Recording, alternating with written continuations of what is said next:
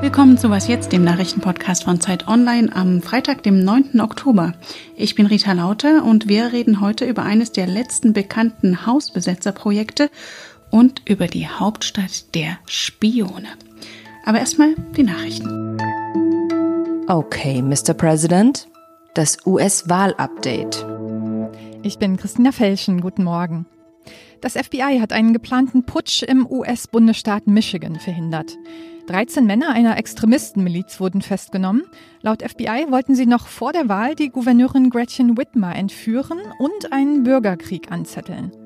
Die Generalstaatsanwältin von Michigan wertet die Pläne als ernsthafte und glaubwürdige Bedrohung. Gretchen Whitmer hat getan, was auch Volksvertreter im Rest der Welt tun, wenn sich das Coronavirus ungehindert ausbreitet. Sie hat das öffentliche Leben eingeschränkt. Schon im Mai waren deshalb schwer bewaffnete Milizionäre vorm Kapitol aufmarschiert. US-Präsident Donald Trump hat Whitmer beschimpft und dazu aufgerufen, Michigan zu befreien. Richter warnen davor, dass die Gewaltbereitschaft radikaler Gruppen in den USA stark gestiegen ist. Nach dem Zugriff des FBI hat Whitmer Trump dafür verantwortlich gemacht, während der Corona-Krise Wut angefacht zu haben. Sie sagte, Hassgruppen verstünden die Worte des Präsidenten als Schlachtruf. Trumps Berater wies die Vorwürfe als haarsträubend zurück. In Deutschland ist die Zahl der neuen Corona-Fälle sprunghaft angestiegen. Gestern hat das Robert Koch-Institut mehr als 4000 Neuansteckungen innerhalb eines Tages gemeldet. Deshalb will Bundeskanzlerin Merkel heute mit den OberbürgermeisterInnen von elf Städten mit besonders vielen Neuinfektionen sprechen. Natürlich per Videokonferenz. Bislang handhaben die Bundesländer die Corona-Auflagen sehr unterschiedlich. Und heute erfahren wir, wer den Friedensnobelpreis erhält. Redaktionsschluss für diesen Podcast ist 5 Uhr. Diese Woche in der Zeit. Die besten Bücher des Herbstes. Lesen Sie die wichtigsten Rezensionen und Buchempfehlungen der Saison unter anderem von der Tennisspielerin Andrea Petkovic und dem US-amerikanischen Schriftsteller Ayad Akhtar. Die Zeit, jetzt am Kiosk oder direkt bestellen unter zeit.de slash Buchempfehlungen. Doch die Leute im besetzten Haus kriegt uns hier nicht raus. Das ist nicht nur Kreuzberger Folklore, sondern in Berlin immer noch Realität, auch wenn die Hausbesetzer weiter in den Osten der Stadt gezogen sind, nach Friedrichshain. Heute soll die Liebigstraße 34 geräumt werden. Sie gilt als eines der bekanntesten linksextremen Wohnprojekte. Ein Versuch der Bewohnerinnen, die Räumung wegen Corona zu verschieben, hatte bei Gericht keinen Erfolg. Christian Fohren wird das Geschehen vor Ort heute für uns beobachten und ist jetzt am Telefon. Grüß dich, Christian.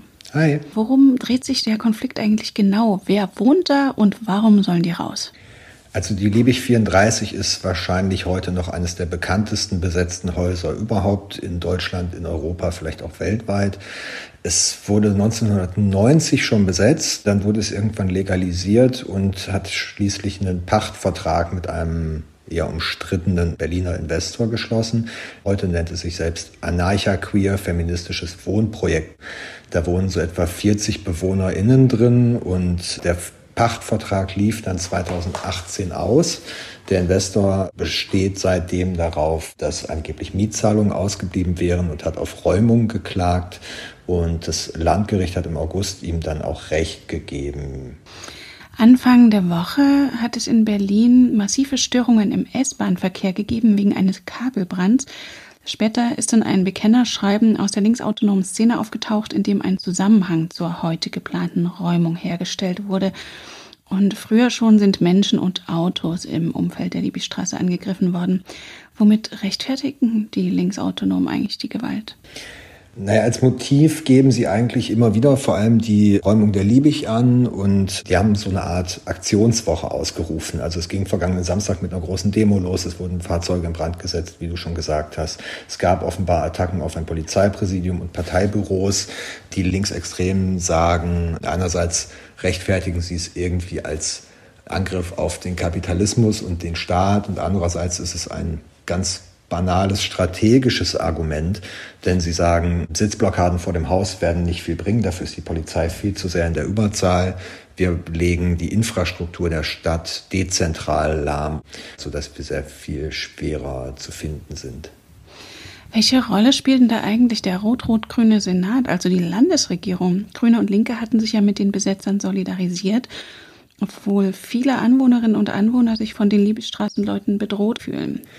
Das Thema ist für den Senat in Berlin ziemlich heikel. Einerseits können die natürlich nicht zulassen, dass linke Hausbesetzer mit Gewalt womöglich auch noch ihnen auf der Nase rumtanzen. Polizisten, die durch die Liebigstraße genauso wie die benachbarte Rigaer Straße fahren, wo es ein ähnliches Projekt gibt, werden regelmäßig attackiert. Die Anwohner fühlen sich zumindest belästigt.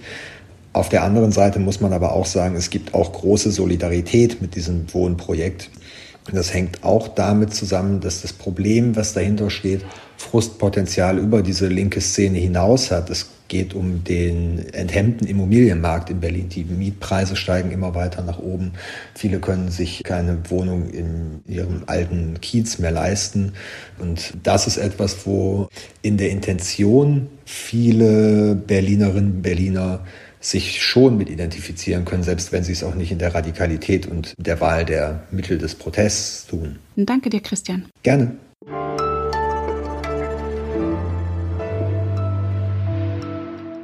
Und sonst so? Haben Sie sich eigentlich das Fernsehduell der Präsidentschaftskandidaten in den USA angetan? Nicht nur wegen der Uhrzeit war das eine Zumutung, der Erkenntnisgewinn war gering, denn der Fox-Moderator konnte insbesondere Donald Trump nicht dazu bewegen, sich an die Regeln zu halten. Das nächste TV-Duell soll nun wegen Trumps Corona-Infektion virtuell stattfinden. Doch darauf hat der erkrankte Amtsinhaber keine Lust. Lieber will er eine Wahlkampfkundgebung abhalten. Wie viel gesitteter und inhaltlicher so ein Rededuell ablaufen kann, das haben jetzt gerade die Vizes gezeigt. Trumps Vizepräsident Mike Pence und Joe Bidens Kandidatin Kamala Harris. Und nebenbei hat sich vielleicht auch gezeigt, wer staatsmännischer auf Unterbrechungen reagiert. Oder soll man sagen, staatsfrauischer? This is important. I, and I want to add, but Mr. Vice President, I'm speaking. I have to I'm speaking.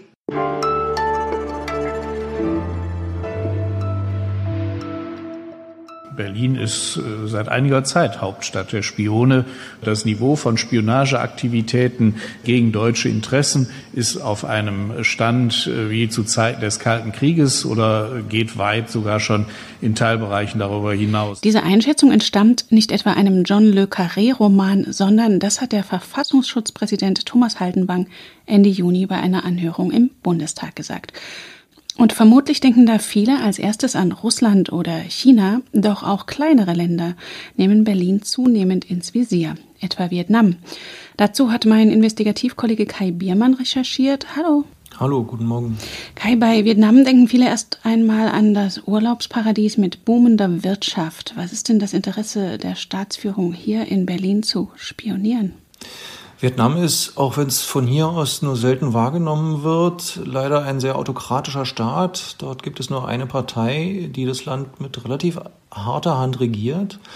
Und Vietnam ist sehr daran interessiert, die Äußerungen zu kontrollieren, die über das Land getätigt werden. Und das geht so weit, dass sie Hackergruppen losschicken, um Dissidenten in aller Welt zu überwachen und zu kontrollieren, was diese über Vietnam schreiben und sagen.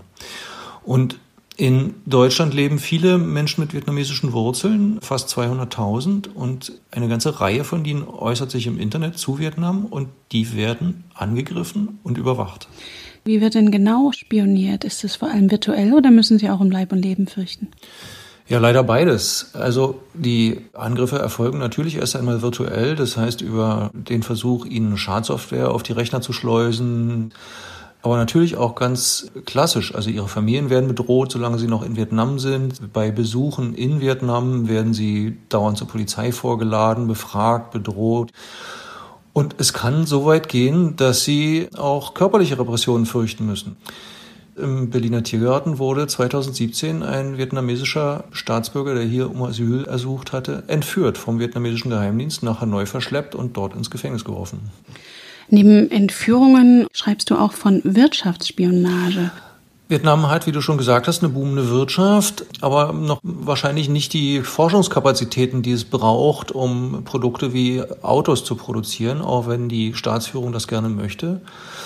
Und so hat die vietnamesische Staatsführung zwar einerseits bei BMW Know-how gekauft für Geld, um ein eigenes Auto zu produzieren 2017, aber offensichtlich anschließend auch versucht, noch weiteres Know-how zu erlangen durch einen Hacking-Angriff auf BMW. Und diese Gruppe, Ocean Lotus wird diese Gruppe genannt, hat sich mehrere Wochen in den Netzwerken von BMW rumgetrieben und versucht, dort Informationen zu erlangen. Und es ist die gleiche Gruppe, die auch Dissidenten ausspäht und von der es sehr wahrscheinlich ist, dass sie im Auftrag der Regierung handelt. Kann sich Berlin das eigentlich bieten lassen auf deutschen Hoheitsgebiet? Nein, natürlich nicht. Also sollte es nicht. Und ich glaube, selbst das Ausspähen von Dissidenten sollte sich Deutschland nicht bieten lassen, weil es heißt ja, dass Menschen, die hergekommen sind, um hier frei zu leben, dieser Freiheit wieder beraubt werden. Und das beraubt auch uns dieser Freiheit letztlich, wenn wir das zulassen. Und ja, es werden vorsichtige diplomatische Anstrengungen unternommen, um das zu unterbinden, aber die sind, wie gesagt, sehr vorsichtig, weil Deutschland natürlich gleichzeitig wirtschaftliche Interessen mit Vietnam hat. Und alles, was hilft, ist diplomatischer oder politischer Druck, also das Ansprechen auf diplomatischer Ebene. Und wen dieser Spionage-Thriller genauer interessiert, ich verlinke deinen spannenden Text in den Show Notes. Danke dir, Kai. Danke dir. Das war was jetzt am Morgen. Heute Nachmittag gibt es natürlich wieder das Update für Sie. Wir freuen uns wie immer über Ihre Post an wasjetzt.zeit.de. Am Mikrofon für Sie war Rita Lauter. Schönes Wochenende.